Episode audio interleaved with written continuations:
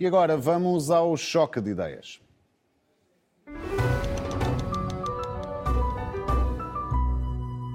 No Choque de Ideias vamos debater as formas de combater a corrupção em Portugal. Nas últimas semanas, os casos a envolverem protagonistas políticos têm marcado sua atualidade. Hoje ficou a saber-se que Portugal desceu um lugar no índice de percepção da corrupção em 2023.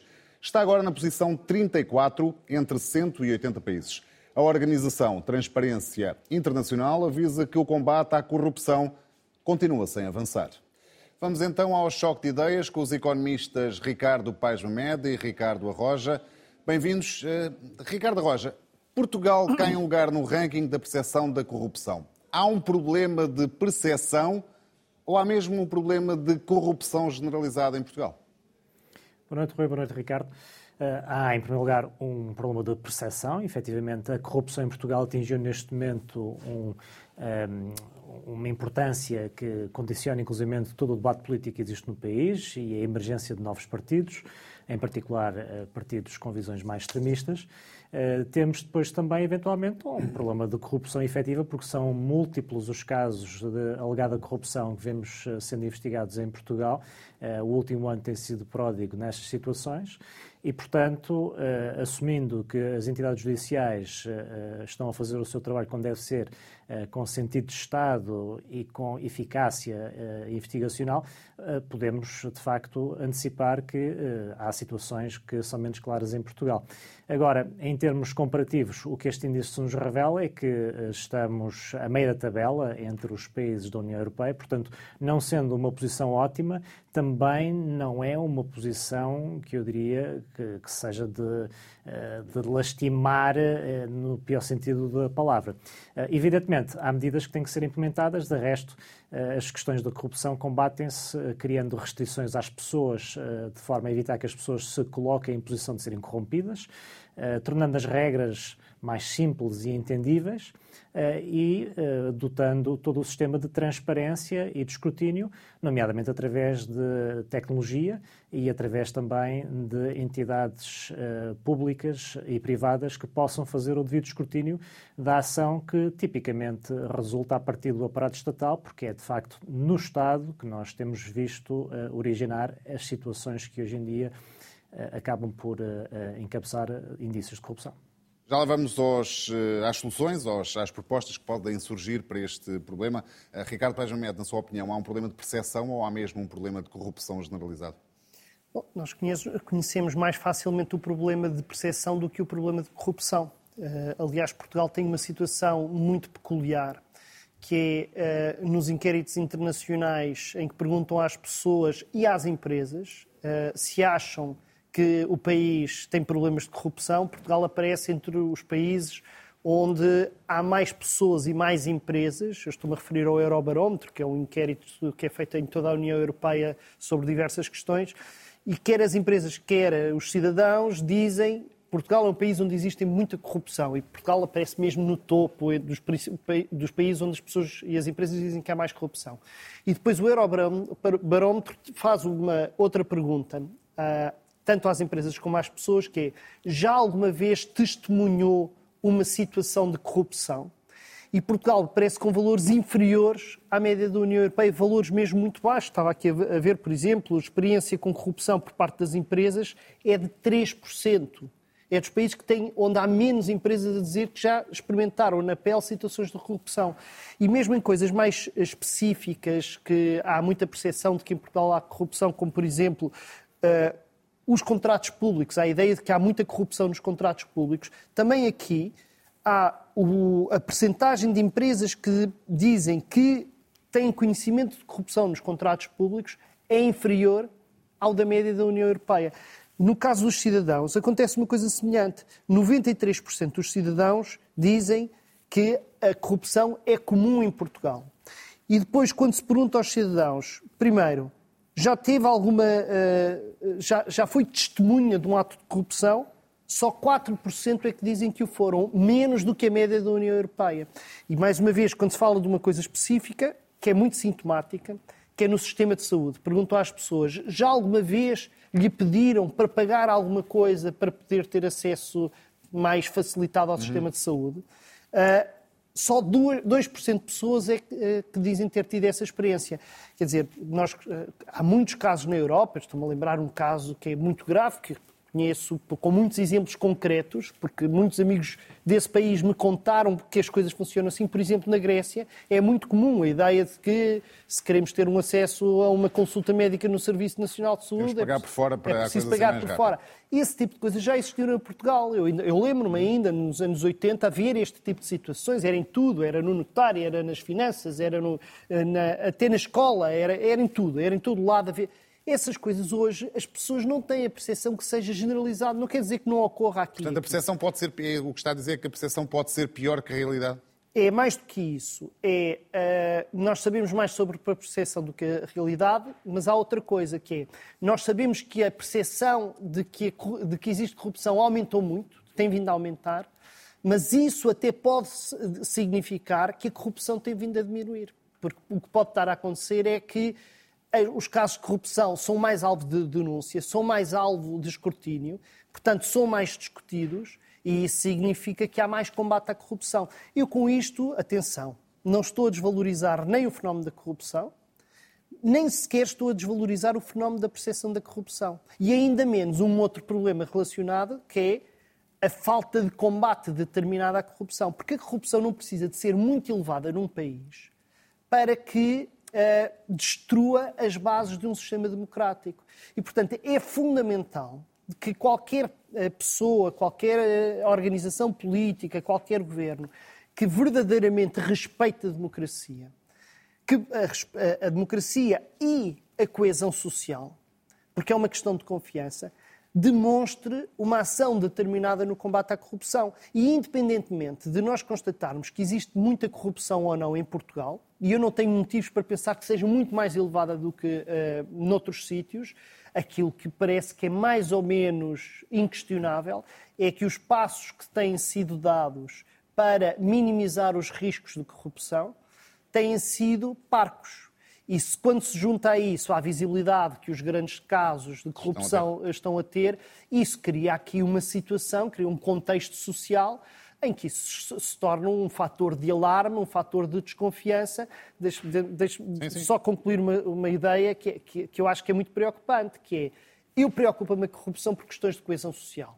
Mas quem eu vejo a navegar a onda do alarme social da corrupção são movimentos e partidos políticos que a última coisa que lhes interessa na vida é promover a coesão social. Aquilo que mais uh, uh, promovem é o ódio e a desconfiança e, e, um, e, e, a dissolução dos laços de coesão social. E isto, para mim, é um motivo não só para uh, criticar esses, esses partidos oportunistas, e se for necessário dizer que é o Chega de que eu estou a falar, eu explicitei é o Chega Sim. que eu estou a falar, mas não está sozinho, eh, eu acho que eh, é, é responsabilidade também de os outros partidos que respeitam a democracia terem um combate que seja mais claro e mais explícito. E já podemos discutir como é que esse combate se pode fazer. Tenho aqui uma questão que, é, que, é, que também é importante deste relatório da Transparência Internacional, Ricardo Roja. Eh, que coloca Portugal como um dos países da Europa em que se registram falhas ao nível da integridade na política e até dá o exemplo da admissão de António Costa no âmbito da Operação Influencer. O problema da corrupção eh, atinge sobretudo a classe política ou é um problema mais generalizado? A questão da falta de integridade política que as pessoas associam à, à, à, política em Portugal é um problema muito sério. E é um problema muito sério porquê? Porque num país altamente estatizado como é Portugal, quando a classe política não dá o exemplo, ou quando aparenta não dar o exemplo, todo, eh, toda a sociedade fica contaminada por um sentimento de que há regras para uns e depois há outras regras para outros. E é isso que, por exemplo, poderá justificar alguma incoerência nas respostas eh, que o Eurobarómetro nos traz, eh, a par de questões metodológicas eh, associadas à própria forma como as perguntas são colocadas. A verdade é que em Portugal temos ainda uma informalidade económica que é muito elevada e, portanto, aí está uma fonte de corrupção. Uh, depois temos também uh, uma centralização do país que também favorece a corrupção, porque na prática o lobby, o lobbying junto do poder central é desse modo incentivado. Uh, e depois temos, de facto, uh, o Estado, em muitas situações, a dinamizar iniciativas não só políticas, mas também económicas, o que leva a que depois possam surgir conflitos de interesses e resultar nas situações que temos conhecido, de restas suspeitas que existem, não só sobre membros do atual do governo missionário, mas também nesta situação que agora observamos na Madeira, incidem precisamente em relações que são explotadas, relações económicas que são explotadas pelo pela ação do governo uh, e que depois uh, podem ter levado a situações menos claras em, em, em, em conluio com entidades privadas. Uh, e, portanto, esta, esta falta de aparente exemplo é de facto importante, porque, como eu disse, contamina depois todo o capital social que existe num país. E esta ideia do capital social é provavelmente a ideia que suporta a forma como, por exemplo, países nórdicos uh, são uh, adeptos da ideia de um Estado maior. Uh, de facto, nós vemos nos países nórdicos Estados relativamente grandes, vemos também níveis de corrupção relativamente baixos, e é isso que provavelmente legitima aos olhos dos cidadãos desses países a existência de um Estado maior, ou seja, a ideia de que, não obstante haver um Estado grande, a corrupção não é elevada. Obviamente que uh, o facto do, do Estado uh, ser grande não leva depois a que exista maior crescimento económico e esse é um ponto onde eu também gostaria de, de, de tocar. É que a, a, questão da corrupção e da percepção de corrupção não é só importante em termos do tal capital social de um país, é também importante no próprio crescimento económico que um país exibe. Uh, há um estudo que foi publicado por dois académicos portugueses do ISEG, António Afonso e Eduardo Leitão Rodrigues, em 2021, Uh, intitulado Corrupção e o Crescimento Económico, será que a dimensão do Estado uh, interessa ou importa? Uh, e, de facto, neste estudo, há duas conclusões que são especialmente relevantes. Em primeiro lugar, a corrupção tem impacto negativo no crescimento económico, sobretudo nos países desenvolvidos, onde a corrupção é percepcionada como areia na engrenagem, ao contrário, por exemplo, de países em desenvolvimento ou menos desenvolvidos em que a corrupção pode ser entendida como óleo na engrenagem, são perspectivas diferentes. Uh, uma segunda conclusão que diz o seguinte, que os benefícios decorrentes do combate à corrupção são maiores no caso de países desenvolvidos e com Estado pequeno. Uh, e, portanto, por aqui vemos a relação que existe não só entre Estado e corrupção, mas também entre corrupção e crescimento económico. Portanto, eh, desse ponto de vista, é também muito importante termos medidas que sejam eficazes a fim de reduzir a corrupção eh, e a fim de também legitimar a ação do Estado aos olhos dos cidadãos. Eh, Ricardo Paz este é um problema que atinge sobretudo a classe política ou é mais generalizado, na sua opinião? Não, não, não é. Aliás, todos os, os estudos e os especialistas que trabalham questões de corrupção em países como Portugal chamam sistematicamente a atenção para os fenómenos de corrupção no setor privado eh, e sabemos que eh, para haver corrompidos é preciso quem os corrompa.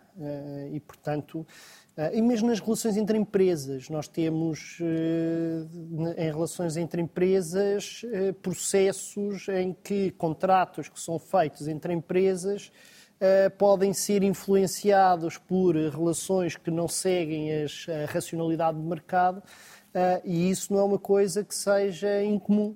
Portanto, quer dizer, não, não, isto é algo que tem muito a ver, uh, e eu aqui estou de acordo com o Ricardo, embora não esteja de acordo com algumas coisas que ele disse, estou de acordo com a, com a importância da cultura. Quer dizer, há de facto, nós temos uma, uma forma de estar em que a ideia da troca de favores é algo que faz parte de, do nosso dia a dia, o princípio de troca de favores, não é? Uh, e o princípio de troca de favores, uh, que é muitas vezes visto como um princípio de reciprocidade, um princípio de uh, forma de relacionamento comum na nossa cultura, transforma-se muito rapidamente em situações em que é troca de favores entre pessoas que estão em posições de poder pode ser um micropoder ou poderes de grandes dimensões, e isso uh, torna-se um, um, algo que passa muito rapidamente de, de um traço cultural uh,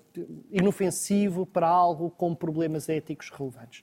Agora, eu sou muito cético em relação, o Ricardo saberá que existem de forma breve, Ricardo. imensos estudos que tem, procuram relacionar a corrupção e o crescimento económico e que são inconclusivos. E, portanto, eh, nós sabemos que dizer, a China é acusada de ter problemas imensos de corrupção e foi o país que mais cresceu nos últimos, ininterruptamente nos últimos 40 anos. É?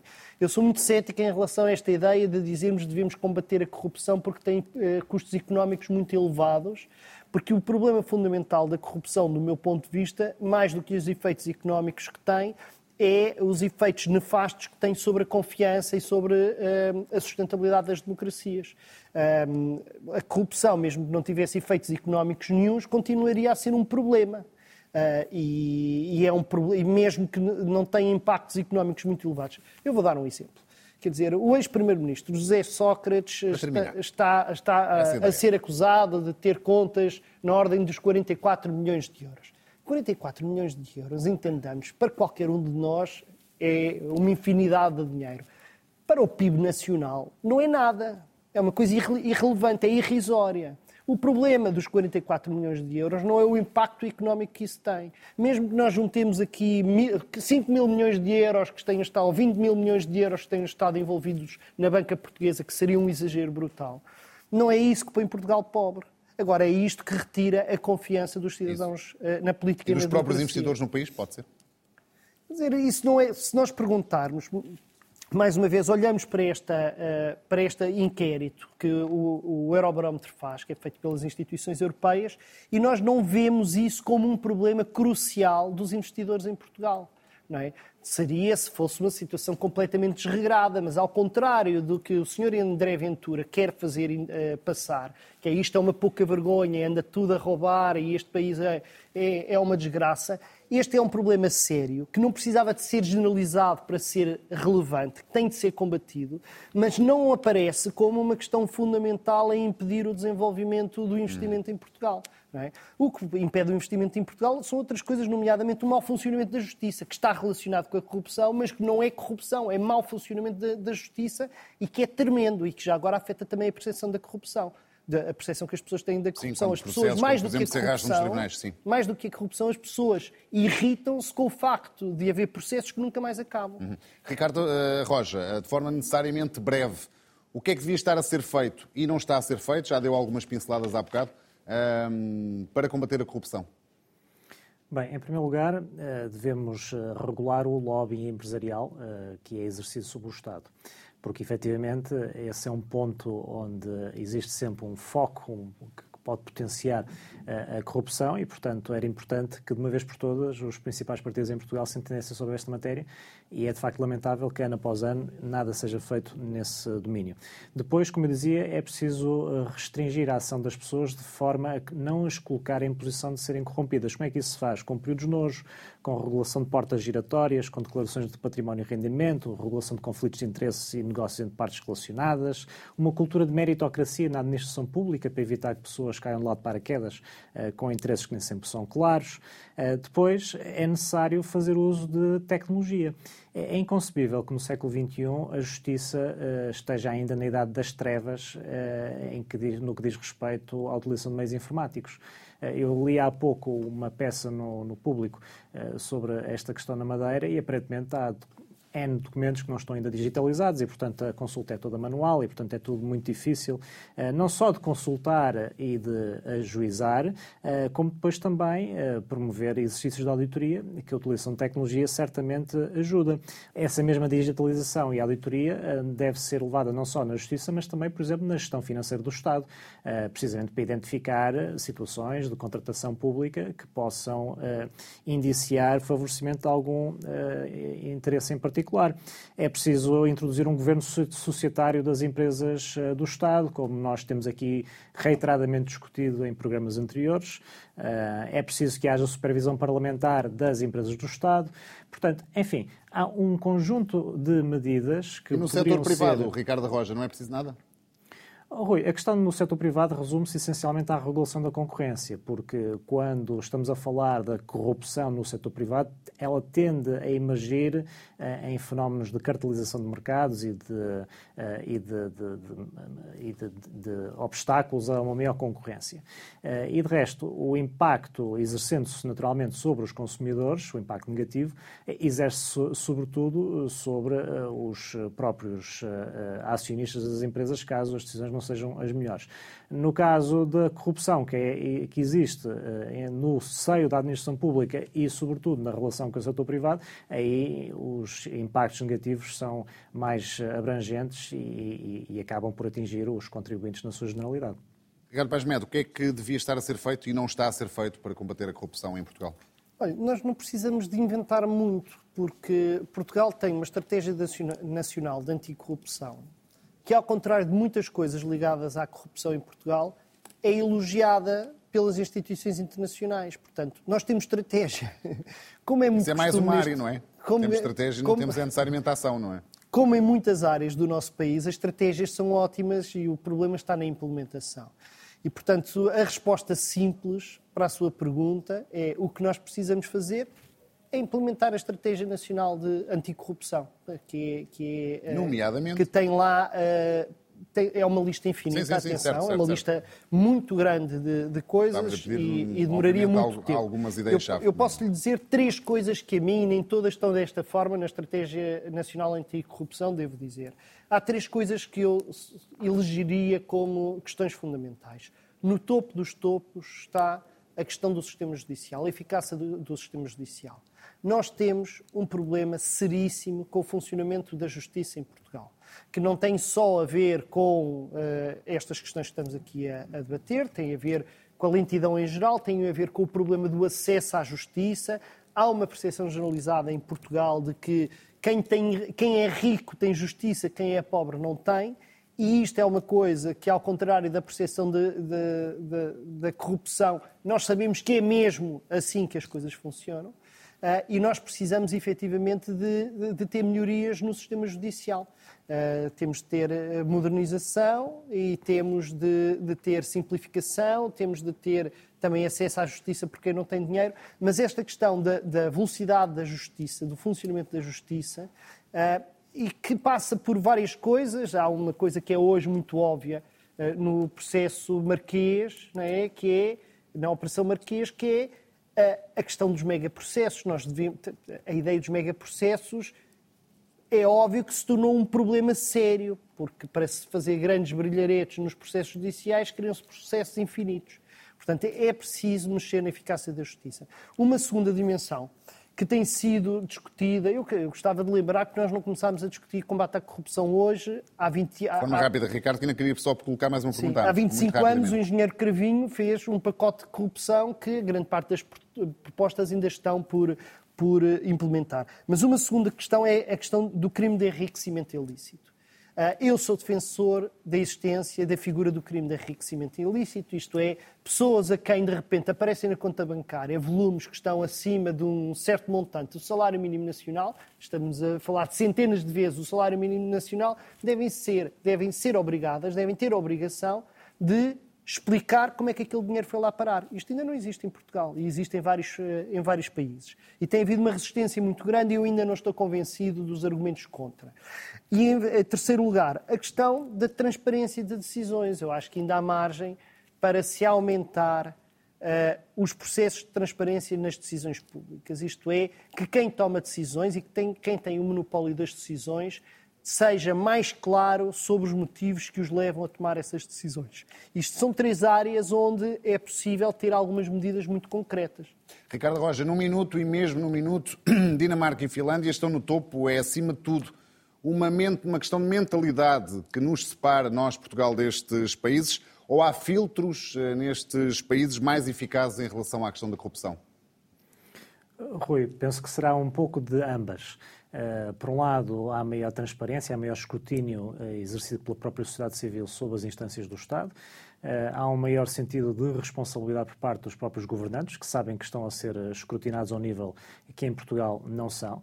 De resto, quando nós vemos o que está a acontecer na Madeira, é caso para questionar: será que isto é mesmo uma grande novidade ou será que há muitos anos já se falava em situações pouco claras? Fica a dúvida. Uh, e, e, portanto, há, depois há medidas que de facto não têm vindo a ser uh, utilizadas em Portugal uh, e que nesses países nórdicos já são utilizadas. Agora, eu gostava também de dizer o seguinte: os, esses países nórdicos são frequentemente apontados como exemplos no combate à corrupção, e efetivamente são, têm o tal capital social que eu há pouco mencionava, que promove a, a, a confiança nas instituições. Agora, isso por si só eh, não faz, eh, não, não cria a condição para um crescimento económico mais robusto. Eh, por outras palavras, é importante nós termos medidas de combate à corrupção, mas o combate à corrupção não é uma bala de prata. Ricardo Paz o que é que nos separa destes países nórdicos? Há, uma, há, há, aqui, acima de tudo, uma questão de mentalidade ou há mais do que isso? Quer dizer, eu, quando referia há bocado a cultura e a importância da cultura, há uma ressalva que é importante fazer. A cultura não está nos genes. A cultura é algo que se constrói ao longo dos séculos e uma coisa fundamental desses países é que eles estão, vivem em democracia há muito tempo e nós não vivemos em democracia assim há tanto tempo. Nós passamos mais de metade, ou cerca de metade do século XX num regime ditatorial uh, fechado, em que, de desconfiança, de, de poderes instalados, de grande discriminação, de uns que tinham e outros que não tinham e, portanto, uh, isso, isso, marca. E, portanto, a cultura não é uma coisa. Eu, não, quando digo que temos culturas diferentes, não estou a dizer que estamos condenados a ser mais corruptos do que os países uh, do norte da Europa. Agora, levamos, enfrentamos, é uma necessidade muito maior de nos educarmos uns aos outros com base no, no respeito pelo bem comum. Ricardo Pajamed, Ricardo Roja, mais uma vez, obrigado pela vossa presença. É tudo. Este programa vai ficar agora disponível em RTP Play. O Choque de Ideias, este debate que tivemos agora mesmo, pode também ser ouvido em podcast nas plataformas digitais. Nós voltamos na próxima terça-feira. Até lá, tenham uma excelente semana.